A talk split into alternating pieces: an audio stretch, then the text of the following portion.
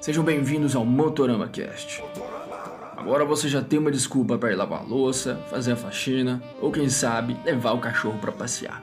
Se você já fez essas coisas, senta, relaxa, vista suas pantufas, pegue sua cerveja, uísque, absinto, vodka, campari ou tudo misturado se preferir e nos acompanhe pela próxima hora, onde você felizmente não vai precisar ver as nossas caras feias, só ouvir as nossas vozes feias.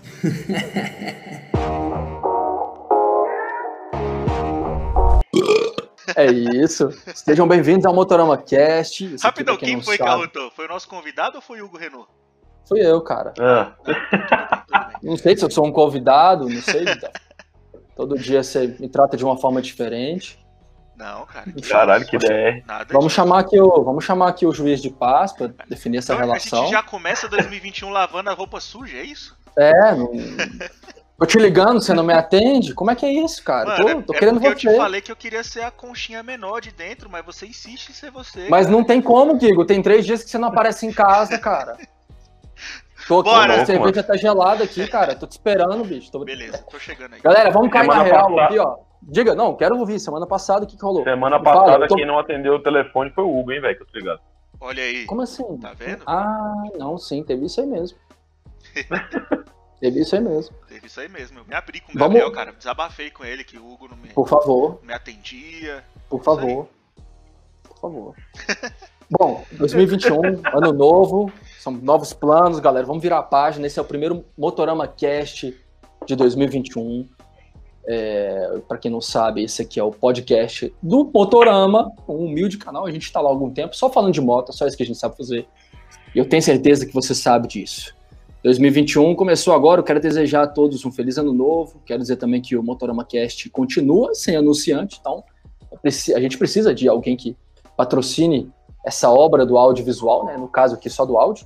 Então você que quer anunciar sua empresa, pequena, média, grande, não importa, não perca mais tempo, entre em contato com a gente, pode ser até que você seja o dono de um clube de stripper, sei lá. Não tem problema, a gente anuncia do mesmo jeito, não, sem preconceitos aqui. Inclusive, Guigão, diz aí, seria demais, porque a última vez que eu fui em um clube de stripper eu tinha oito anos. Acho que tá na hora de voltar. A última vez, né? Muito bom.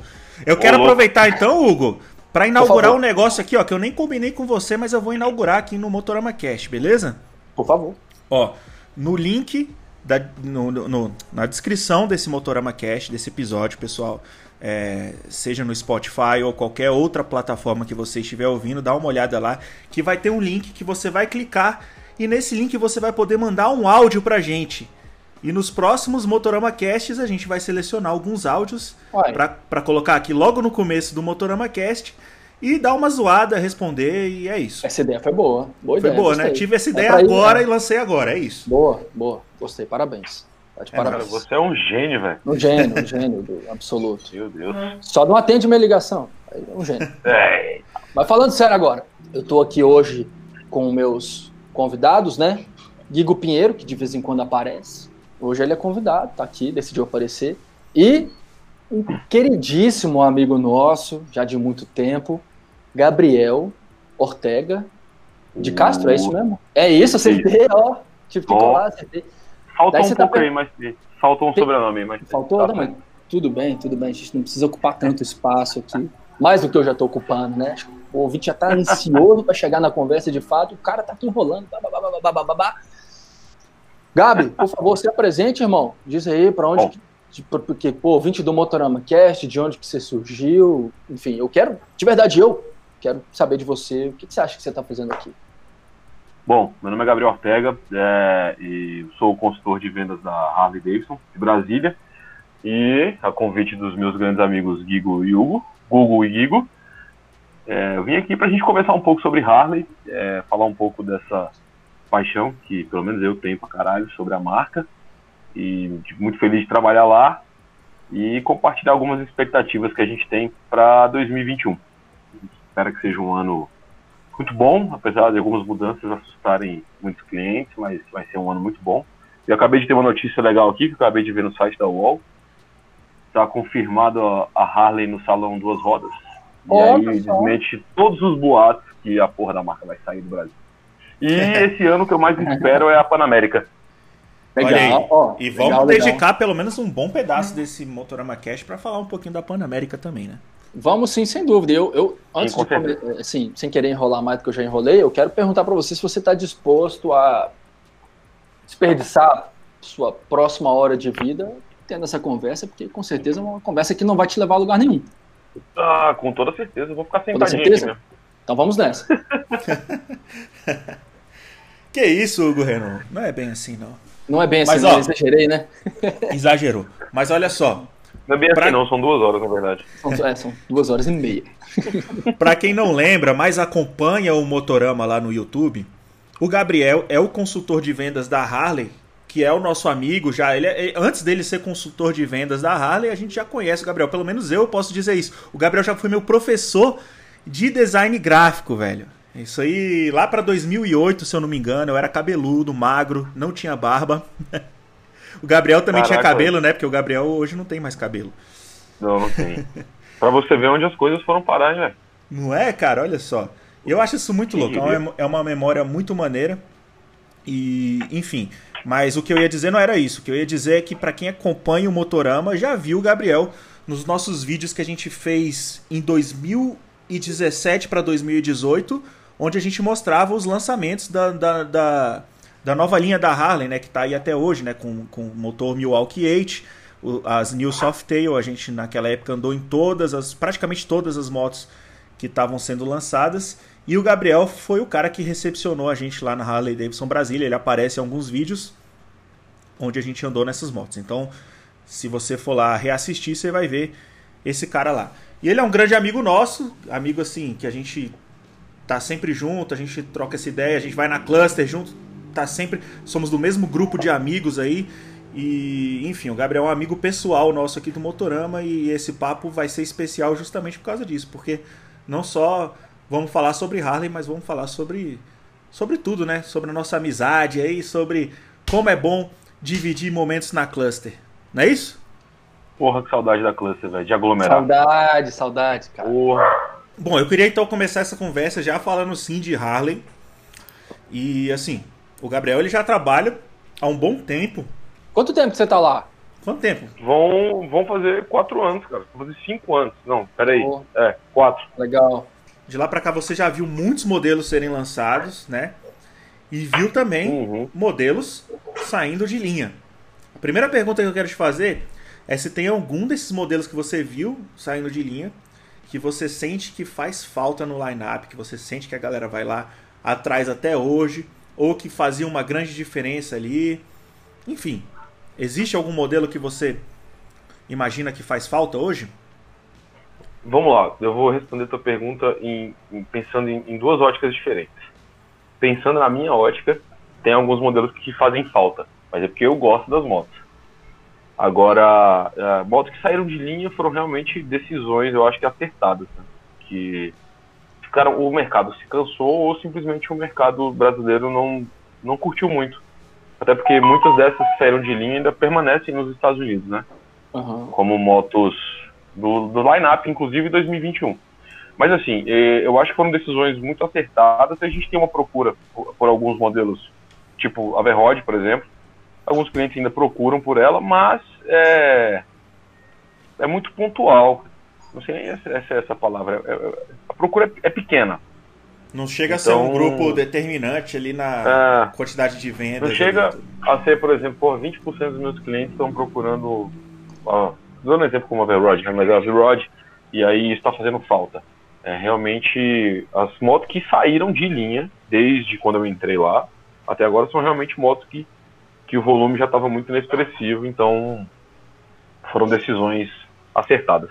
Inclusive, tem- tivemos uma, uma decisão recente aí, né, de uma- não só uma moto, mas uma linha de motos que tá saindo de linha. E essa pegou um pouco todo mundo aqui de surpresa, né? E eu queria saber um pouco da sua opinião, de você que tá lá de dentro, como é que você recebeu a notícia de que a linha Sportster vai não vai fazer mais parte do lineup? Então, é, é, é sempre difícil de se desapegar, né? Eu comecei a gostar muito de Harley porque, por ter conhecido as esportes, né? Estilo e tudo mais. Então você acaba guardando um, um carinho no, no coração. E é uma moto que, na maioria dos, dos casos, é a primeira moto de muitos clientes. É a primeira Harley, da galera que quer entrar para Harley. Mesmo que em seis meses ou um ano a pessoa troque. É por isso que a gente acaba vendo muito Sport TCM nova no mercado com quilometragem baixa. Porque apesar de ser uma moto extremamente customizável e muito bonita e estilo bem clássico, né, a linha mais antiga da Harley em produção, é uma moto que o cara que a maioria das pessoas que compram Harley hoje querem viajar, né, ou fazer um rolê longo, nem que seja uma vez no ano. E é uma moto que não vai te dar tanto recurso de conforto para esse tipo de função específica. Eu costumo dizer para meus clientes que todas elas vão te levar do ponto A ao ponto B. Só que cada um vai te levar, você vai chegar lá de um jeito. Né? Ou muito Boa. cansado, ou muito tranquilo. Então, a falta que eu creio que faça seja para esse público que quer entrar na marca, né? O cara que quer uma moto menor, que vai gastar um pouco mais, de, um pouco menos de dinheiro. É, a gente fica um pouco assustado, mas sempre tem a expectativa de modelos substitutos, né? É, uhum. isso aí então, tá muito forte, né? É. E se você a gente parar para analisar friamente, cara, é uma moto que ela não tem nenhuma evolução tecnológica desde quando ela foi lançada. Tirando o ABS, né? O projeto dela é dos anos 80, né, para quem não sabe. Então, o se motor, hoje a né, gente se, se, hoje a gente vê muito o, o, mercado europeu ditando as regras do mundo por conta das leis de emissão de poluente, das, de todas as leis que definem as tecnologias atuais das motos, a linha, da, a linha Sportster ela foi ficando cada vez mais longe dessas regras e eu acho que o fim dela estava quase que inevitável mesmo, né? Se a gente parar para pensar friamente, né?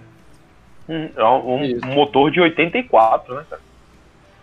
Ele só foi evoluindo para ganhar o ganhar modernidades de injeção eletrônica, essas coisas. Uhum. É, mas, mas é o um projeto é basicamente o mesmo ainda, né? O projeto é o é. mesmo dos anos 80, foi evoluindo só para receber injeção eletrônica, alguns outros ajustes tecnológicos que não chegam a mexer no projeto do motor, né? Uhum. Então, assim, é uma moto que, você parar para pensar hoje, é um projeto obsoleto. Então, é emissão de poluente, é o que você falou. É o lance do, do da Europa, é o E, alguma coisa já, não sei qual que tá. É, então, uma hora eles vão ter que se desfazer porque você não consegue mais evoluir o, o produto, né? É. Meu velho, e mudando um pouco de assunto aqui, você foi um cara que durante muito tempo trabalhou no ramo de vendas, mas em outra área, um pouco diferente, né, da de motos. Foi indústria de roupas, trabalhou em algumas marcas bem legais, como você já me falou em uma conversa das é. antigas que a gente teve. E na sua opinião, que já teve em, em áreas tão diferentes, né? Qual, qual que é a maior diferença assim em, em, lidar com um produto que vai atender as pessoas, vai atender públicos para finalidades diferentes, vai atender públicos diferentes? Acho isso tudo muito fascinante, até porque a indústria da moto é uma coisa que me interessa, não preciso nem falar o quanto, né? Mas a indústria de, de moda, assim, por que não dizer moda, né? Uma palavra que eu sou meio avesso, assim, mas não tem como, acho que todo mundo em menor ou maior escala é, é refém disso, mesmo que não saiba. Me interessa também, me interessa muito essa indústria, então, na sua opinião, qual é a maior diferença, assim, de, dos mundos que você já observou? Não é moda, é estilo de vida, Estilo de vida. Isso aí. Se olhar para essa ótica, então, não muda nada, né? É, não muda em nada. É, cara, eu tive muita experiência antes de, de vender sonhos de liberdade, né? Que é o Harley Davidson. Uhum. É, vendendo no mercado de luxo. É, eu aproveitei muitas coisas é, de experiências passadas de, de como lidar com, com, com o cliente. Eu costumo dizer para minha chefe que eu não sou vendedor de, de veículo, né? Que é aquela galera mais tradicional que a gente conhece de concessionária. É, eu vim aqui para vender o produto, que era uma marca que eu, que eu admirava e admiro até hoje, na verdade, e quis trabalhar lá, né? Pintou oportunidade, eu, eu, eu tive a sorte ou a vantagem de estar bem preparado na época. E então eu fui vender o produto. Então eu acho que por a Harley ser a marca que ela é, ter o nome que ela tem, a história, é, eu acho que isso foi muito importante na hora de, de, de- do convencimento, né? Ali no, na situação de venda. Que é você vender um nome, vender uma marca, vender aquele produto em si. Eu acho que foi isso que me ajudou bastante, cara. Uma E- curiosidade aqui, Gabriel, que, que tem a ver com todo esse lance, né? E que eu acho que a gente acabou nunca falando aqui no Motorama, mas assim, muita gente já sabe, mas tenho certeza que muita gente que está ouvindo agora nunca ouviu falar nisso. É uma curiosidade legal e tem a ver com esse apelo de, de identidade de marca que a Harley tem, né? De, de estilo de vida, Uhum. igual você falou. A Harley é simplesmente a marca mais tatuada do mundo, velho. tu sabia disso? Cara, então, a gente viu uma pesquisa que é a marca mais tatuada do mundo e é a segunda tatuagem mais feita no mundo depois do nome da mãe da pessoa. Ó, Caraca, legal. ou seja, ela vai além de ser a marca mais, mais tatuada do mundo, ela ainda é a tatuagem mais feita do mundo, tirando quem tatua o nome da mãe. Que doido. Doideira. Cara, e o que eu acho mais incrível da Harley é que ela tem um poder de, de que as pessoas entram dentro do mundo, né? Você vê, a gente vê cliente lá, sei lá, o cara separou da esposa e ele é um executivo todo engravatado e de repente o cara deixa a barba crescer, faz tatuagem, e usa colete de couro, que é o estereótipo que a gente conhece, né? Que O cara tanto se fantasia de harleiro. É. Mas, cara, é uma marca que traz muito isso. E algumas pessoas que odeiam também, né? Isso é normal. É, mas eu acho que pelo menos uns, sei lá, digamos 90% ou até 100%, vou ser mais ousado aí na minha, na minha estatística, dessas pessoas que odeiam a Harley, em algum momento da vida delas, elas quiseram ter uma Harley. Ah, com certeza. Isso aí é a mais absoluta verdade. Eu concordo na Nem sua que seja- estatística. É 100%. Nem que seja, sei lá, uma semana da vida do cara de 50 anos, ele falou, cara, já quis ter uma Harley. Uhum. E se ele Exato. não passou por isso é porque ele vai passar ainda, no caso, né?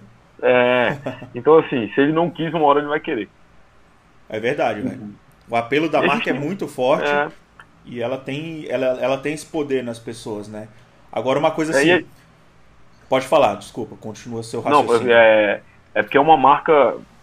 Bom, é é difícil falar porque parece uma que eu tô numa bolha, né? Eu trabalho lá há tanto tempo, então eu tô lá dentro. É a visão de dentro, né? Essa visão é, É. importante pra gente saber.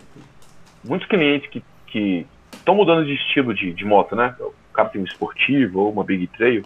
É, uma das procuras é sempre Harley. E é sempre o mesmo discurso. Ah, eu andava igual doido. Não que os caras de Harley não andam igual doido, né? Mas eu andava igual doido, agora eu quero andar mais tranquilo e tal. E os caras acabam migrando, né, pra, pras Harleys. Eu acho que, sei lá, às vezes o cara procura uma marca que tem alguma identidade, ou no subconsciente dele mesmo, né, por causa da, dessa exaustão de, de, de, de venda da, da imagem da, da marca, né.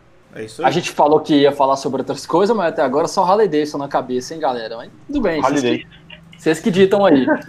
Podemos seguir nesse embalo ou vocês querem que eu fale Pode, de- cara. Você que manda, cara. Não, eu só obedeço aqui. Você tá, você tá, você tá equivocado. Eu sou convidado, eu sou. Eu, Aqui eu a não, ideia eu é não um nem bate-papo. Que é Então um lá. Acaba É, sendo vou- uma entrevista em, em alguns momentos, mas a ideia aqui é um bate-papo, né? Inclusive, Então vamos- no meio do episódio a gente vai falando a nossa. Desculpa, a gente no meio do episódio vai falando a nossa opinião aqui. E você pode vir aqui e discordar da gente também, Gabriel. Eu acho que tá muito solta essa conversa toda Eu aqui. tô, Vocês estão eu tô muito aqui discordar mesmo. Eu vou. É, Discord, eu quero voltar pro formato entrevista engessado e vou lançar a seguinte pergunta agora. Você teve muita dificuldade em fazer um acorde com pestana na primeira vez que você fez? O dedo doeu muito? Caralho, dói até hoje. Eu sou um retardado. Vamos contextualizar, porque essa guinada foi muito sinistra, né? Mas, Isso. cara, é engraçado. Explica pra galera o que que é um acorde não com vou- pestana, eu calma eu não vou aí. explicar nada, eu não, não vou explicar nada. Eu quero voltar aqui é pra Harley Davidson. Falei que não era pra falar de Harley Davidson, aí eu reclamei, você só fala de Harley Davidson, agora eu quero falar de Harley Davidson também. Gabriel, meu grande amigo. Panamérica, você deixou claro desde o início desse programa que ela é uma das grandes, uma das motos mais esperadas por você, né? E não preciso nem falar aqui, com certeza ela é o grande lançamento da marca para o ano agora, de 2020. Inclusive, ela tem até uma data para ser apresentada oficialmente, caso alguém não saiba, dia 22 de fevereiro, galera. É quando a Janeiro, Harley... né? Não? De fevereiro, né? Foi o que eu falei? De janeiro? Não, janeiro. É janeiro. De É junho? janeiro? Ou fevereiro? Agosto. Desse, eu sei que é desse ano, hein? Desse- É 22 acho de é- fevereiro. É Eu acho que é 22 de desse fevereiro. ano. É. Fe- Janeiro, fevereiro. Não sei. Vamos lá. A- Caraca. dia- no dia 22 de algum mês desse ano, a Harley vai apresentar as informações sobre essa moto. Inclusive, a data de lançamento, viu? Porque isso não é vai ser a data de lançamento dela, existe uma data para anunciar a data de lançamento. Tá tudo certo, isso é normal. Mas vamos deixar a Panamérica de lado por enquanto, a gente vai falar dela mais daqui a pouco. Eu tô muito ansioso para falar dela. Uma moto que eu quero ver presencialmente, eu quero, quero me ver na frente dela. Quero, ou melhor, quero ver ela na minha frente, sei lá, tanto faz. Quero ver como é que ficou o acabamento, enfim, esse novo motor tudo mais. Mas antes disso, no dia 19, não importa se for de janeiro, fevereiro, de março, a Harley vai anunciar toda a linha para o ano. E como sempre, muita coisa é especulada, né? Sobre o que vai ser lançado, o que não vai ser lançado. E eu estou muito ansioso para ver variações de motos que já estão no lineup, né? Seja ó, grafismos e tal, uma, enfim. Eu gosto de ver essas coisas, particularmente eu gosto. Porque tem, tem, tem algumas das minhas motos preferidas que estão lá, elas já estão no lineup. Heritage, por exemplo, é uma delas, vocês sabem. E eu quero ver como vai ser a Heritage 2020. E você, o que, que você quer ver nessa linha de 2021? Agora, eu falei 2020 antes, né? Desculpa. Estamos em 2021. Cara, primeiro, as primeiras coisas que eu quero ver, tirando uh, a expectativa dos lançamentos, né? Panamérica e tudo mais. É... A primeira coisa que eu quero ver é a tabela de cor, cara, porque é uma coisa que eu acho que a Harley manda muito bem todo ano são cores assim espetaculares, cara. Acho que os caras ficam uns, os, os 12 meses do ano projetando um, uma paleta de cor diferente. Não, diferente não, é uma paleta de cor mais, mais foda do que do ano passado. É, um dos modelos que eu quero ver mesmo de fato é agora por ser novidade, ser muito diferente do, do que a Harley sempre fez a vida inteira, né? É a Panamérica e é, o, é a mesma situação que você tem, que é como que é o acabamento, como que é o motor, como que é o, o como são os comandos de, de, seta, de farol e tudo mais. Porque a Harley tem um padrão, né? Da, da moto menor até a moto maior é tudo muito parecido. Como se incluem algumas funções e mas é o mesmo padrão. Quero muito ver como funciona, como que é o som, como que é andar nessa moto, como que é uma Harley que não vibra, essas coisas, cara. Uhum. Mas calma aí, como que é uma Harley que não vibra, isso aí a gente já conheceu desde 2018, na verdade, né? É, é verdade, elas vibram bem mesmo.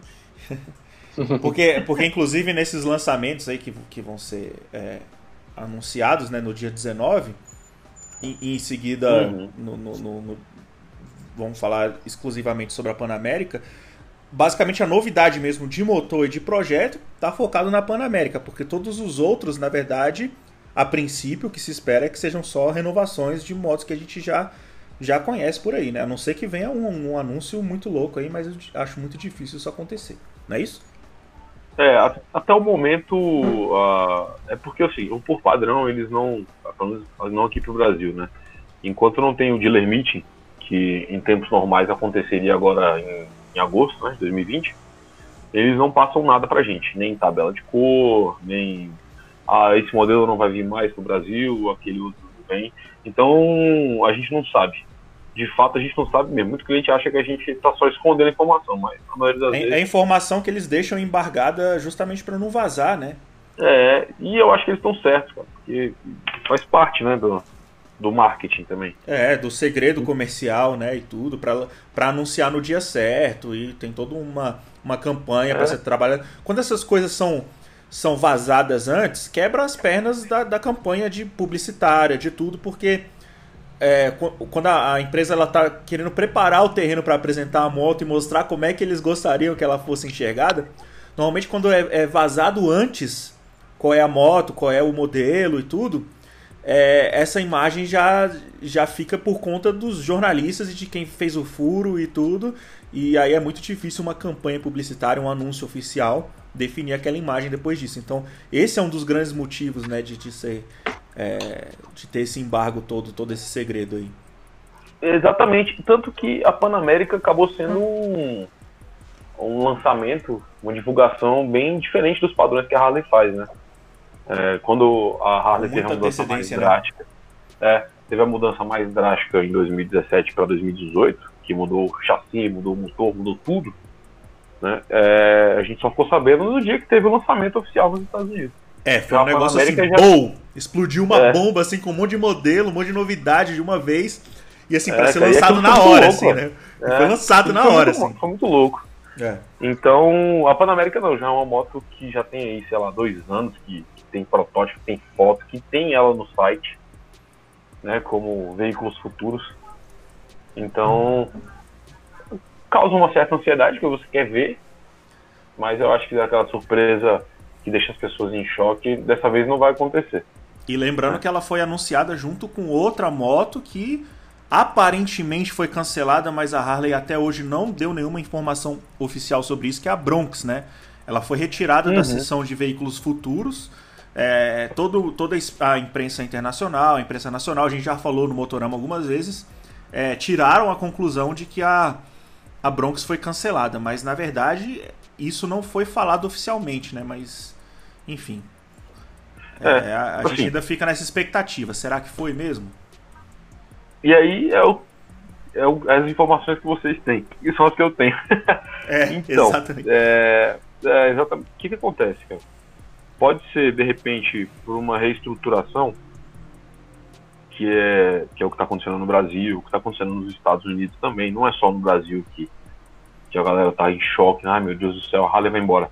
É, isso acontecendo nos Estados Unidos, alguns concessionários também fecharam lá. Talvez para esperar as coisas mudarem e eles lançarem ela, ou de repente ajustar o projeto. Enfim, é, é, é tudo especulação, né? Porque lá saiu ela, mas não saiu aquela moto que seria uma, uma custom. Qual? Que é com o mesmo motor. É, tem uma lá nos veículos futuros. Ela é uma custom e visualmente parece muito o mesmo motor da Panamérica e o motor da, que viria Sim, na Bronx. É aquela né? que tem um visual um pouco mais flat tracker, né? É, essa daí é uma branca. No site ela é branca. Uhum. Então assim, ela tá lá ainda. Sim. Ela tá lá. Então, Ou seja, então é, um, pode... é, um, é, um, motor que pode ser trabalhado ainda em outros modelos, né? Por mais que, eles, que tenham retirado a, as motos dos veículos futuros lá, né? Algumas, alguns dos modelos, uhum. não significa que esse motor da Panamérica não vai ser trabalhado ainda em outros modelos. Talvez seja uma é. reestruturação aí de produtos, de linha, do que já foi apresentado para vir alinhado com essa nova com esse novo posicionamento da Harley, né? E até para contextualizar, eu, eu, eu, sei que a gente já falou isso várias vezes no Motorama e tudo, mas muita gente que está ouvindo aqui está tendo contato com essa mudança pela primeira vez. Eu quero explicar rapidinho é, o que, que vem acontecendo né, com, com a Harley nesses últimos anos. É, há um tempo atrás ela tinha um CEO chamado Matt Levatich, não sei se é assim que pronuncia o nome do cara, mas sempre pronunciei dessa forma.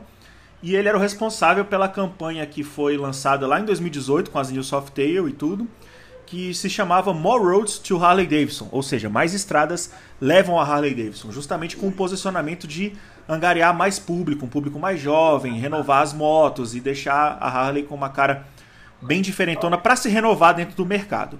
Esse posicionamento aparentemente não surtiu tanto efeito com o público de Harley Davidson e a Harley se encontrou numa, numa situação talvez de sinuca com ela mesma, né? uma crise de identidade, que é assim que eu enxergo, não sei se o Gabriel concorda, e, e, e acabou por demitir esse CEO, trazendo um outro cara, que atualmente é ele, né? o, o, o Josh, Joshin Zeitz, para fazer essa reestruturação da marca com esse novo posicionamento que se chama Rewire. E ao que tudo indica, esse novo posicionamento tem uma pegada um pouco mais conservadora, né, de exaltar mais os modelos clássicos da Harley, talvez colocar ela, posicionar ela no mercado de uma forma é, um pouco mais tirando as motos de entrada mesmo, mas isso tudo é só especulação, isso tudo não foi divulgado pela Harley, não, não foi confirmado, essas são especulações que a gente mas fala como não? aqui. Já tiraram as motos de entrada. Não, não, o que eu digo é, é, que se o posicionamento da Harley vai ser mais conservador, de exaltar os modelos mais caros e de se posicionar como uma marca que só vai vender moto cara. Isso aí é, é, tudo especulação. A gente não sabe se no futuro próximo ela não vai lançar uma substituta para a Sportster. Sim. A gente inclusive então. viu, rapidão, a gente inclusive viu recentemente a Harley patentear um motor novo que teoricamente pode ser de uma substituta da Sportster, um motor com válvulas variáveis que atende às normas de emissão de poluentes lá do, do, do Euro 5 e que ao que tudo indica, pode ser um substituto das Sportsters. E se isso acontecer, pode ser um substituto a altura de entrada, né? Com uma moto com um valor de, de entrada. E além disso, a gente ainda vê no mercado oriental a, a 338 que está prestes a ser lançada e também na, não se diz muito sobre ela, mas tem foto dela na fábrica e tudo, e a moto praticamente quase saindo. Então não se sabe se o posicionamento da Harley é assim só nos Estados Unidos, se em outras partes do mundo ela vai se posicionar de uma maneira onde ela disponibiliza mais motos de entrada e tudo. Por isso que eu digo que são mais especulações, porque a Harley não divulgou oficialmente o novo posicionamento dela. Então, é, sobre as motos de entrada, lá nos Estados Unidos já tem alguns concessionários recebendo as motos 2021, né? No showroom. E você tem lá Iron 883, Iron 1200 e 48 modelo 2021, velho. 48? 48, Iron 1200 e 883. Mesmo depois Então- de terem anunciado que ia ser. É, ia Exatamente. Linha, né? Porque na verdade foi Então, confirmado assim- que ia sair de linha só no Brasil, né? O que Então, foi pra gente mesmo não- isso, né? Eles, é porque assim, a montadora não comunica ao concessionário que ó, esse produto não virá mais.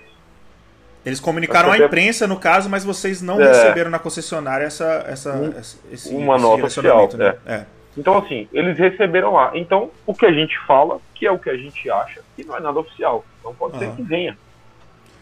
É, não, dá pra 2021. dizer, não dá pra dizer que não é oficial, porque eles comunicaram oficialmente, né? A imprensa É. falando que, o, É que linha ia, que, que ia sair de linha. Mas a partir do momento que vocês não receberam essa informação de dentro, vocês ficam sem saber, porque vocês souberam pela imprensa e vocês precisam de uma chancela oficial disso daí vindo lá de dentro, né, Pra vocês, no caminho correto das coisas. Então, na, na verdade, isso, isso me faz é, é, imaginar que, assim, existe todo um realmente um movimento de reestruturação onde tem muito segredo mesmo da- das coisas, elas não podem sair assim de qualquer forma, mas tem muita gente falando ao mesmo tempo, tem toda aquela história da- das, da- das concessionárias que vão fechar em outros estados. Isso acaba gerando muito burburinho, né? As pessoas falam disso. E a marca ainda de repente não tá no momento de poder revelar exatamente tudo o que está acontecendo. Então, acho que vocês ficam nessa situação meio sem saber, né? Porque vocês ficam descobrindo algumas coisas pela imprensa, outras coisas por outros meios, mas oficialmente acaba não chegando muita informação para vocês, não é isso? Exatamente. É, é o que a gente costuma dizer às vezes. Pô, os clientes sabem mais que a gente, cara. Sabe a moto que vai lançar, sabe a cor que vai ter. E a gente nem tem a informação. Então, é, foi até uma surpresa interessante é, quando a gente viu os vídeos de, dos concessionários lá nos Estados Unidos. Eu não lembro qual é a loja. Que ele postou, o cara, que é o gerente lá, postou as motos, fez o, o vídeo delas e tudo mais. É, aparentemente, cores muito bonitas em todas elas. E no line-up tinha Pyro 1200, 48 e 883. Então, a, a esperança não acabou ainda. É, não, não acabou. Inclusive, na verdade, é, é o que a gente costuma falar aqui no Motorama, né? Isso é um quebra-cabeça que vai sendo montado aos poucos. E quando a gente acha que a gente está definindo um caminho, que a gente acha que a Harley está revelando para onde ela vai, ela vai lá e surge com outra coisa e mostra que não é exatamente o que a gente estava imaginando, né? Por exemplo, você acabou de falar que vai ter Sportster 2021 nos Estados Unidos. Já está tendo, né, na verdade. É, Então isso, isso já, já, já deixa a gente sem saber o, de todas essas coisas que a gente estava falando.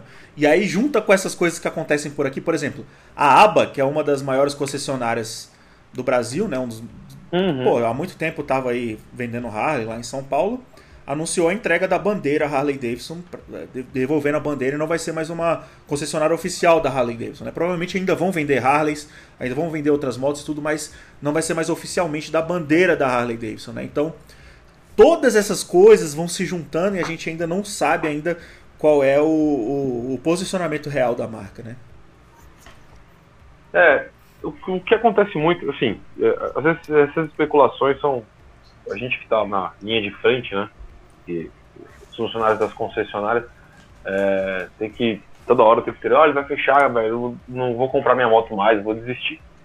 O que, o, o que eu penso sobre isso é porque, de repente, pra, com esse reposicionamento de mercado e a forma de lidar que a Harley está fazendo agora, pode ser que não seja viável para alguns concessionários. né? Então, eles se decidam por fechar. Teve muito vídeo no, no, no- no WhatsApp que era a Harley de Fortaleza está falindo. E assim, as- essas lojas que fecharam são de grupos muito grandes, cara, de, de, de concessionárias de veículos e automóveis e caminhão e tudo. Então os caras não estão falindo, eles simplesmente, para ele agora não é mais interessante. Pode ser que no futuro seja depois, né, depois de alguns anos, depois de uma certa, uma certa reestruturação. É, e São Paulo é um mercado, se a ideia da Harley, a princípio, que é o que está aparecendo, seja reduzir um pouco o volume e manter mais a qualidade, Mas São Paulo eram duas concessionárias na capital, né, cara? Então eu acho que é um mercado vai ficar pequeno para duas pessoas. Para dois concessionários, né? É. Realmente. É. Agora, enfim, a gente torce para que tudo isso assim se resolva rapidamente, né? A gente a gente precisa dizer que a gente acaba sempre especulando essas coisas, falando do que está acontecendo e tudo, fazendo as nossas críticas e tudo, mas a gente precisa deixar claro que nós do Motorama somos fãs da Harley Davidson e a gente torce pela marca e que tudo isso é, se resolva de uma, de uma maneira que fique clara para o público e para quem é fã de moto, né? E para a gente aqui do Motorama que quer falar o tempo todo, né, sobre o que está acontecendo e tudo. E eu acho que é, tá, tá cada, a gente está cada vez mais próximo de saber o que realmente está acontecendo. Mas é isso. E aí, pegando é. embalo nesse, nesse lance que você disse aí, você falou de reposicionamento de marca, né? É, para você, o Rebauer, caralho, caralho, eu juro pra vocês que eu não falo tão mal assim inglês, não, galera. Caralho, que, que droga foi essa, velho? Calma aí, calma um momentinho, deixa eu me recompor aqui. Rewire, Rewire. Pra você, Gabriel, Rewire, o novo reposicionamento de marca, já surtiu algum efeito? Ah, cara. Vendeu é subjetivo essas paradas, né, velho? É, é, Porque a gente é, sabe que então, leva assim, tempo, é. bagulho não tem nenhum ano que rolou. Nós estamos aqui, tá? É. E aí, o que, que vai mudar? Eu, é, leva tempo pra mudar, o, mano. o projeto de reestruturação é de cinco anos, né? Até 2025, eu acho, o planejamento dele. É, esse, o, o, esse novo CEO, ele é um cara que reergueu a Puma há uns anos atrás. É, esse cara então, é, um cara tem, é, é, um cara esse que tem know-how. Esse cara aí não é qualquer. Não é qualquer. Não é qualquer fulano igual as pessoas estão falando dele. Não. Então, assim. Sei, é eu não tô que... defendendo ninguém também, eu tô, não quero ficar defendendo alguém que eu nem ah. conheço aqui, mas pelo pouco que eu li, o cara, pô, cara já foi CEO de várias marcas aí da hora que você vê aí todo canto. Então isso significa alguma coisa, eu acho. É, então, assim, é um cara que tem know-how. É, ele, desde quando ele assumiu, acho que os últimos resultados nas, na Bolsa de Valores Internacional da Harley aumentou pra caramba, aumentou o lucro da empresa, aumentou um monte de coisa. E o cara tem o quê? Seis meses, eu acho que ele tá, ou, ou menos, não sei. Então, assim, mas só que eu acho que como é uma coisa muito, uma mudança bem radical, comparada ao, ao que a Harley estava vindo, né, de, de, de, anos atrás, é, talvez demore para ter um resultado que alcance todo mundo, né, um resultado concreto. Você falou, é muito subjetivo. É, a princípio as pessoas vão ficar, ah, mas não é assim que a Harley tem que ser, não é assim que a Harley tem que ser. Ah, por que, que o modelo. Eu, eu ouço de algumas, de, algumas pessoas, é, por que, que a gente não tem a linha 500 e a 750. É, é as motos de entrada, né? Que tem nos Estados Unidos. É. Na verdade, tinham nos Estados Unidos, né? Elas também saíram de linha por lá, né? Também saíram. É, e, cara, assim, a gente teve, eu acho que teve algumas no Brasil, uh, não uma venda, mas pra, pra galera conhecer. Uhum. E, e o, o, que me disseram, eu nunca vi, né? Então não posso falar com toda a propriedade. E que eram, uma, eram motos, assim, com um acabamento a desejar, comparado com que a Harley tem hoje. Uhum. Então provavelmente seria uma moto que tivesse o cara. Um pouco mais plástico, alguma coisa assim, né? É, eu, eu, na verdade, então... eu vi pessoalmente, né? Eu vi, não cheguei a andar, mas lá no escritório da Harley em São Paulo tinha um, um modelo da Street 750, eu pude ver ele pessoalmente. Eu achei legal, cara, para falar a verdade, assim, como uma moto de entrada, eu acho que ela cumpriu o papel, né? Pelo menos visualmente falando, de uhum. acabamento, tudo isso que você tá. É, é, óbvio que não se compara com as motos maiores da Harley, né? Que pô, entrega uma proposta bem mais premium, né? Mais qualidade no, no acabamento de todas as coisas. Mas é uma moto que quando eu vi eu achei bem interessante e eu, eu tava com a, aquele desejo de ter ela aqui no Brasil, né? E de possivelmente ter uma dessa também, lógico. Uhum. Cara, é uma moto poderia ser interessante no mercado, sabe? É, mas assim, a gente tem no Brasil, acho que é só no Brasil, não, no mundo inteiro, né? A gente tem muito jornalista e proprietário de comentário da internet. Né? É. Então é o cara que a Harley, sei lá, o cara que vai criticar, pô, a Harley devia trazer, devia trazer essa, esse modelo XYZ. E aí quando tem o modelo, ou o cara reclama da qualidade ou ele reclama do preço. Normalmente quem fala que a marca tem que trazer esse modelo, tem que trazer aquele outro, na verdade não é o cara que vai comprar, né? Ele é. só tá falando e falando e falando. Não, é igual, mas é igual nos comentários, exatamente o que você falou. ah, antigamente, nos anos 70 e 80, você tinha carros coloridos. Você só tem carro de três cores, né? Preto, prata e branco. E o vermelho, às vezes. É só Mas, o que cara, vende, né? Como é que as montadoras é. vão colocar outras cores, não é isso? As montadoras lançam, cara, no ano de lançamento, os carros Ô, coloridos véio. azul, amarelo, Ô, porra toda. Ninguém compra. Eu, eu, sou esse. Eu vou assumir aqui perante a vocês que eu sou esse retardado aí, cara. Eu, eu, eu fico olhando as fotos assim, das antigas, vendo os carros verde limão, amarelo. Pergunta pra minha mulher aqui, a Thais vai falar pra vocês. A gente dá umas voltas aqui, ó, pra sair com um cachorro. Aí tem aquele Corcel 76 azul calcinha, tá ligado? Aí eu falo, uhum. caralho, uhum. mano, por que, que não tem uma moto dessa cor, velho? Se tivesse, eu ia comprar, tá ligado? Então, eu sou esse cara retardado aí. Não ia comprar se tivesse. Não ia comprar. mas eu fico falando que ia comprar, mas não ia. Mas é, a gente, a gente fala essas coisas, é normal. Só que às vezes, às vezes a gente tem que ter a maturidade de analisar e realmente ver que o mercado não funciona assim. Não adianta a gente ficar expressando algumas opiniões e o mercado, na verdade, demanda outras necessidades, né? É, Exatamente. Um, um exemplo disso é a própria Ducati Monster, que mudou recentemente, né? Mudou bastante, né? Ela, ela, ela eliminou aquele quadro de treliça, que sempre a Monster foi conhecida pelo quadro de treliça e tudo isso desagradou muita gente, muitos fãs de Ducati, muita gente que gosta do quadro de treliça. E a moto ficou mais parecida com outras motos, né? Concorrentes, mais parecida com a MV Agusta, mais parecida com, sei lá, outras motos nakeds da, da mesma categoria. Só que isso foi feito com o intuito de vender, né? Foi feito com uma, através de uma demanda Sim. de mercado. A moto ficou mais tecnológica, ficou com um chassi muito mais leve, né? É, então, assim, não tem o que discutir, né, velho? A gente pode chorar, espernear e ficar triste, mas o mercado é que, é que vai ditar essas paradas. Não é a gente, não é o nosso gosto pessoal e o nosso romantismo com as motos. É, velho, na verdade é sempre o, o, o mercado. É. É, a gente tem esse romantismo de, pô, olha só, naquela época era assim, assim, assado. Cara, mas a moto não passava de 120 por hora e não freava. Isso. Ó. Então, você tem coisas que você perde. Claro, eu acho que a Harley mesmo assim mantém uma identidade muito forte, cara, na, nas marcas. Você vê que os, os modelos não têm mudanças de design é, ao longo de, de, ano em ano, né? Como é no, no, numa, numa moto lá, outras montadoras, né? Outras montadoras. É, né? de outras montadoras. Então, sempre assim, rola um facelift, alguma coisa assim, né? É, sempre na, tem um farol diferente. É. é. Então, assim, você acaba tendo em outras montadoras motos mais datadas. É, é verdade. Então, quem, se, quem é, conhece, se a gente olhar fala, por essa ótica, modelo... é isso mesmo. É. é. E a Harley tem um visual mais atemporal, então isso permanece muito. Então acho que é por isso que a galera quando lança, por exemplo, quando a Fat Bob mudou o visual dela em 2018, muita gente falou, cara, não tem nada a ver com Harley, nem parece uma Harley. É, a galera torce o nariz. Mas é, uma, é o que você falou, cara, é a mudança do mercado. É. O mercado, a mudança ia ter que aparecer um dia.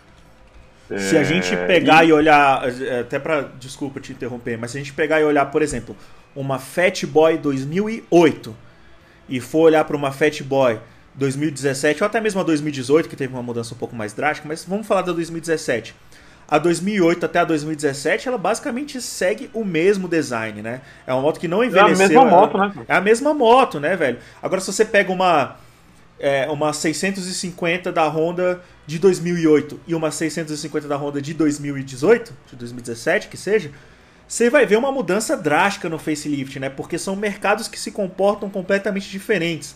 As pessoas querem a tecnologia ali o tempo todo, né? Numa moto da Honda, por exemplo, da Yamaha, que seja. Quer uma atualização o tempo todo e, e as motos envelhecem, igual você falou, de uma forma. ficam mais datadas, né? O contrário da Harley, que é mais atemporal. Então, quando a gente tiver essas Harleys mais antigas, a gente chega. A gente pode dizer que elas valorizam até mais a cada ano, né? Sim, é, e é uma, uma, uma tendência de mercado engraçada, não sei se chega a ser uma tendência, que é isso ficou tão no cerne da Harley, esse, o estilo, né? seja custom cruiser, é, a gente sempre fica nessa. Eu nunca sei qual é o jeito certo de falar. Eu sei que existe uma. que custom era no Japão que se usava e. enfim. A gente aceita é... os dois termos aqui no Motorama, porque se o brasileiro chama de custom, tem motivo, então é custom. Exatamente.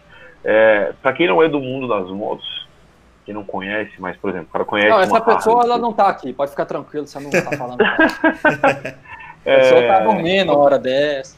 Bom, mas tu não sabe se de repente minha mãe vai assistir ou ouvir, velho? Ah, É é, verdade. verdade, verdade. Vamos lembrar Vai dela então. Vai que ela não tem nada pra fazer. da Aí vida ela entrou nesse buraco negro aqui, é verdade. Então, mas pra quem não é do mundo das motos, as motos custam. Só um parênteses, se sua mãe estiver ouvindo, eu quero, antes de mais nada, mandar um grande abraço pra ela e dizer, olha só como seu filho fala bem. Um orgulho pra nós aqui. Fala muito bem, o É rapaz. verdade. Tá de parabéns, ó. Muito obrigado, velho. Acho que é porque eu bebi. De você eu não esperava nada menos do que isso. É, então, é, o, o que a gente estava falando sobre o design, né? Atemporal. Ficou tanto. Faz tanta parte, faz tanta parte do cerne da Harley isso que. a- Pra quem não é do mundo, que não fala custom ou cruiser, fala ah, uma moto tipo Harley. Tipo aquelas Harley estradeiras. Porque esse visual é da marca, cara. Se você olhar hoje, pelo menos no mercado nacional, não existe, além da Kawasaki que faz a Vulcan, a, a Triumph faz as Modern Classics, que eu acho que tem uma pegada um pouquinho diferente. O estilo custom mais tradicional que a gente conhece é só a Harley que faz. É.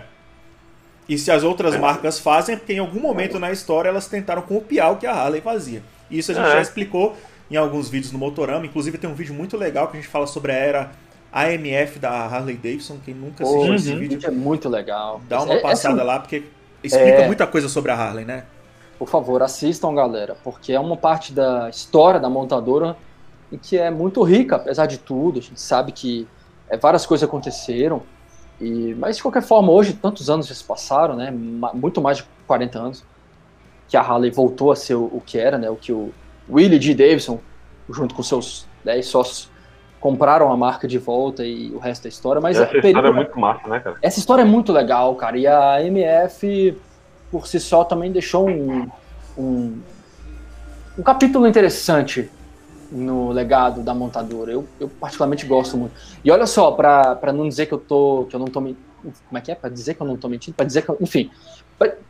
Pra dizer que o que eu tô falando é verdade, é- essa parada é tão simbólica que até hoje é, existem vários customizações, ou a, a própria Harley Davidson no- no- na, na última Iron 1200 colocou alguns grafismos ali de tanque que, de certa forma, prestavam uma homenagem a esse período, né, setentista da Harley. É, é né, verdade. e ficaram muito conhecidos, uns detalhes Aqueles muito legais. stripes bem legais, Esses né? stripes, isso, essas pinturas eh, são lindas até hoje. E eu acho que foi muito válido essa homenagem que a, que a Harley Davidson fez, hum, essa, essa memória, né, dela um, mesma. que, né? há um Lembra? período que foi muito controverso também, né? Muito Muita coisa controverso. aconteceu ali. É, a gente talvez esteja vivendo uma segunda era controversa da Harley atualmente, né? E que tomara Sim. que ela se saia tão bem quanto ela se saiu na época da AMF e É superar. porque a DMS cara. acabou, acabou virando cult, né, cara? Você tem hoje É. coleção de roupa ainda. do- É. A gente tem coleção de roupa sendo lançada agora, sim, roupa nova na concessionária, que tem o, o padrão de, de identidade visual, que é o do- dos, das listas coloridas da MF. Ou Isso é seja, muito na legal. época foi porradaria total, né? Tiro, porrada e bomba, e hoje todo mundo Paga um é, pau. romantiza aquela época, né? Isso é legal pra caralho. Até porque ninguém tava lá pra lembrar, né, de, de como é que era. A gente não vivenciou, não, não vivenciou a parada como é Uhum. que era. Caralho, Tudo sabe que qual tem. uma outra, uma outra Tem. marca americana que também teve uma história parecida, entre aspas, que quase faliu depois de ser comprada por uma outra empresa, depois os antigos funcionários compraram de volta? Qual? Qual? A Fender. Fender, olha aí. A Fender? Pode crer. Puramente Aham. americana e com, com, com a- com a história. Como é que foi a história da parecida. Fender, velho? Eu boiei aqui. Então, cara, eu, eu, eu vi isso tem muito tempo já, e talvez eu esteja confundindo as memórias, mas ela foi vendida para uma empresa, acho que era CBS, não sei. Sim, É. faz sentido isso aí. Sim, tem as Fender CBS. É isso aí mesmo. Isso. E aí depois, se eu não me engano, eles estavam para falir. E aí antigos construtores, né, os master build deles lá e alguns sócios antigos e funcionários se juntaram e compraram, velho. O resto Olha tinha. Massa, né? E reviveram a marca. Muito A massa. Triumph passou por algo parecido também, né? O, A Triumph fechou, né? Ela decretou chegou a falência. fechar, né? Chegou a fechar, ficou um bom tempo fechada, sem existir durante um bom tempo. Não vou saber os números agora de cabeça, mas eh, ouso dizer que no- durante a década de 80 não existiu Triumph. Ela estava muito ruim das pernas durante toda a década de 70. No finalzinho da década ela, ela, ela faliu, ela fechou. E aí, em algum momento dos anos 80, teve a história da, do ressurgimento dela, né? Que foi quando um mega empresário lá, que, sei lá o que, Blor, tanto faz o nome do cara, que é o atual dono, foi lá no armazém onde funcionava a antiga fábrica, e aí o cara estava procurando nada mais do que uma, uma fábrica para construir mais um dos tantos empreendimentos que ele tinha. E aí alguém falou para ele, né, talvez o corretor do imóvel, falou, oh, isso aqui o senhor sabia? Funcionava a antiga fábrica de motocicletas Triumph. Ele falou, olha, que legal. E aí o cara ainda falou assim, ah, digo mais, aqui é, ainda tem as máquinas que faziam as motos, tinha um ferramental. Aí o cara, pum, já deu eureka na cabeça dele, né? Ele falou, ah, que legal, quem sabe eu não volto com a fábrica. O resto é história, né? O cara voltou com a fábrica ali, no início da década de 90, foi quando o mundo voltou a ver ali, sei lá, é, Trident novamente, depois veio a Bonneville. primeira Speed Triple. Bonneville demorou um pouco mais, foi ali em 2000, 2011, sei lá. Tanto faz, não vou ficar falando de números aqui porque a galera acha um saco. Mas o resto é história, e tá aí até hoje a montadora. Esse é o grande, esse é o grande mérito da, da Harley, no meu entendimento, né? É, montadoras centenárias são várias, são várias. Tá, vamos lá.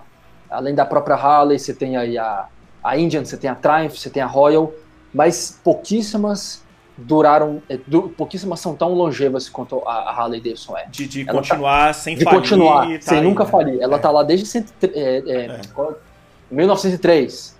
E, E ela nunca faliu. Ela nunca fechou as portas. Aos trancos e barrancos, ela nunca faliu, meu irmão, não importa. Outras já E- faliram. E não vai Outras ser uma crisezinha, se é que pode chamar de crise, né? Que tem atualmente que vai derrubar essa marca, né? Que a gente tanto adora. Porque a gente, por mais que que a gente acaba falando aqui que tá passando por uma crise, nem, nem que seja uma crise de identidade, todas as vezes que a gente acaba falando isso, a gente leva um puxãozinho de orelha lá do pessoal da Harley Brasil, né? E eles mandam, é, inclusive, posi posicionamentos pra gente aqui que a gente tem obrigação, inclusive, de divulgar, né? Eu queria até, antes da gente continuar a conversa, que a gente ainda vai falar de, de Panamérica e tudo, eu queria, eu queria aproveitar o espaço para falar do último posicionamento que eles mandaram pra gente, que eu acho que é obrigação nossa, né? A gente expor isso daqui. Então eu vou, eu vou falar aqui, beleza? Ó, é, eles falaram sobre a estratégia de, da Rewire, né? Que a gente perguntou o, o tempo todo, né? Do que, que se trata e tudo. Eles, eles não revelaram exatamente as nossas perguntas e as nossas dúvidas sobre se as motos vão, vão focar na- nos modelos mais clássicos e mais caros e tudo, mas eles botaram alguns direcionamentos aqui, que é o que eu vou dizer. Então é o seguinte: é, os principais elementos da na- da, da, da Rewire, é, são o seguinte: um novo modelo operacional com redução da complexidade e aumento da velocidade né, de produção. Então, o que isso significa? Eles pontuaram aqui em duas coisas aqui, que, que são eliminadas as duplicações, ineficiências e complexidade de todas as áreas e funções, modelo operacional alinhado e estrutura de custos à realidade atual dos negócios. Beleza, então isso aqui é o foco deles no novo posicionamento. Eles não dizem exatamente como, mas esse como a gente a cada dia que passa a gente vai vendo, né, que com algumas motos que vão saindo de linha e tudo. Ou não, né, quando o Gabriel falou, esportes lá nos Estados Unidos ainda tá. Mas beleza. Aí tem mais aqui, linha de motocicletas refinadas e lançamentos de produtos de alto impacto. Talvez isso aqui seja um traço que mostre que ela vai caminhar assim para pro, os veículos talvez um pouco mais de luxo, né?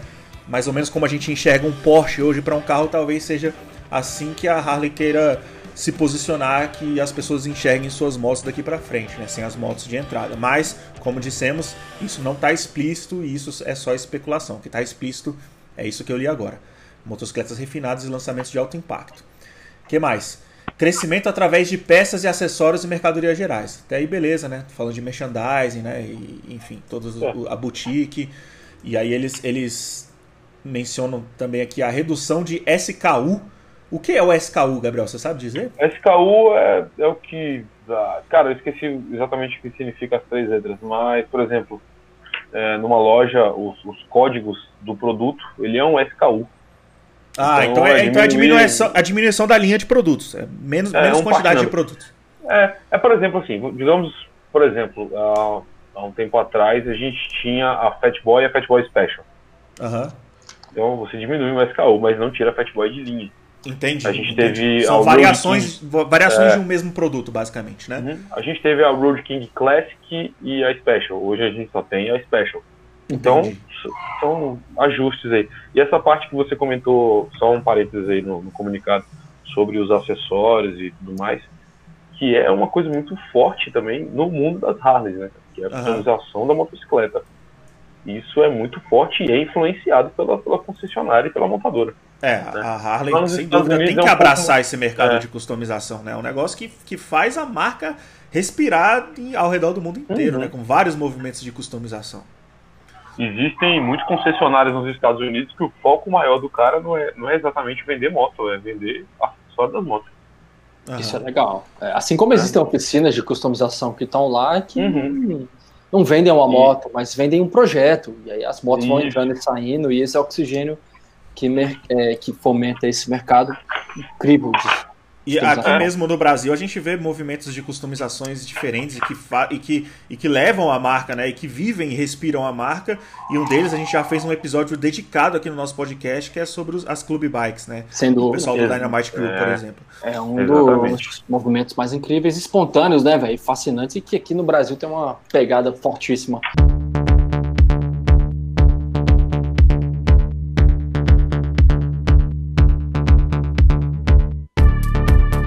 Aí eles falam também daqui da, da reinicialização dos negócios globais e focos em mercadorias de alta prioridade, concentrando a marca em cerca de 50 mercados, principalmente na América do Norte, Europa e partes da Ásia e Pacífico. né? Loucura isso Então, aí. O que, que, que seria esse- essa alta prioridade? Aquela moto que vende mais? É, mercados de alta prioridade, eles estão falando de locais aqui mesmo, né? E De seriam esses locais, que eles, sim, que tá. eles É, citam aqui, América do Norte, que vende Europa. mais, né? Claro. Isso. E aí, proteção de valor, e talvez é isso que a gente vê nas mudanças de preços, né? Então, nova abordagem de fornecimento e gerenciamento de estoque, foco em produtos e iniciativas que agregam valor e menos promoção de atividades de desconto, ou seja, que também já revela mais um pouquinho de algo que pode ser parecido com aquele direcionamento que a gente acha da marca querer se posicionar como realmente uma empresa de luxo, né? Ah, não, isso velho, mas isso aí tá são em palavras nossas, marca, tá? né? Qualquer marca que se preze vai tentar colocar no mínimo a questão do desconto, né? Uma parada. Do ponto de vista do consumidor, a parada mais bem-vinda. É o cara que. Não, não, não, mas loja, calma aí, isso, mas- calma aí. Mas é o cara da- contrário, da, É o da- contrário, da eles da estão fábrica- dizendo aqui, é o contrário, eles estão dizendo que é menos promoções e atividades de desconto, Ah, menos. ó, não, desculpa, aí foi falha da minha interpretação de texto. É. Tá ruim, tá fraca. Essa aí no Enem eu reprovei. Então, por isso que eu digo, aqui mostra que sim, eles, eles priorizam, é, pode indicar esse direcionamento de que eles priorizam estar é, é, se colocando no posicionamento de se- enxergar como uma marca de luxo, entendeu? Perfeito, perfeito. Estando É. do lado do cliente, valorizando ali. Isso, e com Olho no olho. que- onde não tem, onde não tem muito o foco na- nas atividades de desconto. Perfeito. E por último, eles dizem que a The Hardwire é um plano estratégico de 5 anos, né? Que vai de 2021 até 2025. É um plano estratégico de 5 anos. E o foco dele principal, resumindo, o que eles podem dizer até agora, é que eles querem tornar Harley Davidson como a marca de motocicletas mais desejável do mundo. Poxa, como Então- se já não fosse, né? Eu acho que é. Eu É, acho que já é. né? Mas se a gente quer usar isso como peças do quebra-cabeça para tentar entender se eles estão realmente querendo se posicionar como uma marca de luxo ou não, toda vez que eu leio tudo isso aqui, corrobora cada vez mais essa ideia. Mas quando a gente vê coisas do tipo Sportster ainda rolando nos Estados Unidos e motos de 300 cilindradas no mercado asiático, aí a gente começa a ficar meio doido sem entender o que está acontecendo. Então a gente realmente precisa de mais informação. E eles dizem aqui que eles esperam compartilhar mais detalhes do plano The Hardwire no quarto trimestre de 2021. Gabriel, na sua experiência, você acha que a Pan América vai ser bem aceita pelo público de motos de aventura no geral? Então, cara, é, eu acho que, pelo que eu vejo na, na- na concessionária, de clientes comentando, tem muita gente com expectativa de, dessa moto. A gente teve muito cliente que tiveram vários modelos de Harley por muitos anos e, de repente, sei lá, o cara julga que ele chegou no ponto final ali de ter uma Harley e acaba mudando de marca até para conhecer outro produto né? Nem todo mundo tem potencial para ter vários modelos diferentes em casa. Então, sei lá, o cara tinha uma Touring e aí agora ele cansou um pouquinho e ele vai para uma, uma Big Trail e, e tá lá. Triumph, BMW, KTM, e por algum tempo e esperando uma, tendo uma expectativa da, da- do modelo, né? E, e quando a gente recebe, sei lá, vários clientes estão juntos um amigo ou outro anda de, de Big Trail e o cara, pô, quando vier aquela, aquela Panamérica lá, você me chama para fazer o teste. Então há uma expectativa, por ser novidade, por ser uma coisa totalmente diferente do que a Harley já fez até então. É, eu estou muito ansioso, empolgado para essa moto chegar logo. É, falando como um cara que gosta muito da marca, é, é uma coisa nova, novidades são, são sempre legais. Falando como vendedor, né, cara, como profissão, eu quero sempre ganhar mais dinheiro. A Harley, por mais atemporal e estilo clássico que ela tem, ela, os, os, o CEO e as pessoas que administram a marca eles não são idiotas. É, eles sabem que é uma fatia do mercado grande hoje. Uhum. Né? São motos que estão aí que eu, vendem eu bastante. diria, inclusive eu diria que a Harley lançar uma Big Trail é justamente uma resposta porque nos últimos anos muita gente migrou de Harleys para as Big Trails. Então, tipo assim, eles Sim. precisam dar esse produto para esse público, né? Pra ah, eles como não... qualquer outro exatamente. Pessoas é. migraram das Harleys para as Big Trails na mesma proporção que elas migraram das esportivas para as Big Trails. Exatamente, é isso aí. Uhum. Então a Harley precisava de dar uma resposta, né, de colocar um produto, uma opção dessa para o seu público e, e não fazer com que ele migre né, da, da marca. Né? Então é uma opção de produto a mais, o que eu acho massa, tem que ter mais produto mesmo. Isso não significa que ela vai abandonar os produtos clássicos e tudo, né? A gente já falou Exatamente. isso várias vezes. É, e eu acho que é porque assim, hoje em dia as pessoas procuram com a facilidade que você tem de se aventurar no meio do mato, com tudo, com tecnologia, né? De GPS, você tem acesso aos lugares, você conhece lugares pela internet para depois poder visitar é, as pessoas procuram é, veículos com mais acessibilidade, né? Então, quer queira, quer não, por mais que você veja a galera andando de touring, uma estrada de chão, ou até pegando uma lama, você vê essa galera mais underground, a galera lá de São Paulo do Forever Six Wheels, andando na lama, com as shopper, nem todo mundo quer isso, né, velho? Esse tipo de aventura. É, é. Então, o cara quer versatilidade e, por mais que ele pegue uma lama, ele não quer sofrer. Então, o Hugo falou, não é só o cara que saiu da Harley que foi para trás de uma Big Trail, a galera esportiva também foi. Aí às vezes o cara quer viajar com a esposa, então o cara não. Ele gosta de esportiva, mas não quer pegar uma Harley. Então ele vai trocar de uma marca ter um conforto pra garupa dele. Aí o cara vai pegar uma Big Trail, uma marca não, um modelo, né? Então vai acabar virando essa. É, vai migrar, né? É isso aí. Muito bem respondido. Agora, posso ir? Pode. Pode, fica à vontade, cara. A casa é sua. Qual casa? Porque tá cada um na sua, né? Tô brincando. Gabriel, pô, mano, obrigado por você ter sido louco o suficiente para topar esse desafio aqui com a gente. A gente nem sabe muito bem o que, que a gente tá fazendo aqui nesse podcast. A gente tá descobrindo todo mundo junto. Bora nessa. Agora você tem um episódio que você pode mandar para sua mãe, para sua tia. Ó, galera, escuta aqui, ó, participei lá com esses caras. Cara e falou bem pra caramba, hein, diga Falou bem, mano. Falou bem pra caralho. Parabéns. Falou bem, mandou benzaço. É isso aí. Pode se preparar para o próximo convite. Eu não sei quando vai ser, nem se vai ter. É. Se tiver, tá dentro. Eu, pô, eu que agradeço a oportunidade aí de conversar com vocês, dois brothers muito queridos. Matamos a saudade. Como se a gente já não conversasse todo ideia. dia, né, Gabriel? É. Ah, a gente conversa no WhatsApp, né, velho? A gente não ouve a voz um do outro, a gente não fica com, com saudades. A gente ouve só a voz do Bessa, né? Que manda áudio toda hora. É, puta que pariu. Mas tá bom. É, abraço, Bessa, queria... nosso presida. Mandar um abraço para todos os conselheiros, né? Nossos amigos conselheiros das estratégias. Todos eles. Um abraço a todos os conselheiros aí, do mais importante até o mais importante. Porque todos são importantes. É. Queria agradecer a, a, a, oportunidade aí, foi muito legal essa troca de ideias e expectativas no. Ah, pô, pra caralho, velho. Muito legal. E estamos aí na expectativa do que vai ser. Você que tá ouvindo, não esquece de clicar no link aí e mandar seu áudio que no próximo Motorama Cast, na semana que vem, a gente vai ler. Quer dizer, vai ler não, né? Vai ouvir. Vai dar o play aqui no Motorama Cast e vamos falar, tá? Pode ser de tudo aí, opinião sobre moto, alguma coisa, mas seja sucinto, tá? Manda um áudio aí de mais ou menos 30 segundos, um minuto no máximo, que a gente vai escolher alguns pra gente colocar aqui. É nós. Semana que vem tem mais, 2021 vai ser demais aqui no Motorama Cast. É nóis. Uh!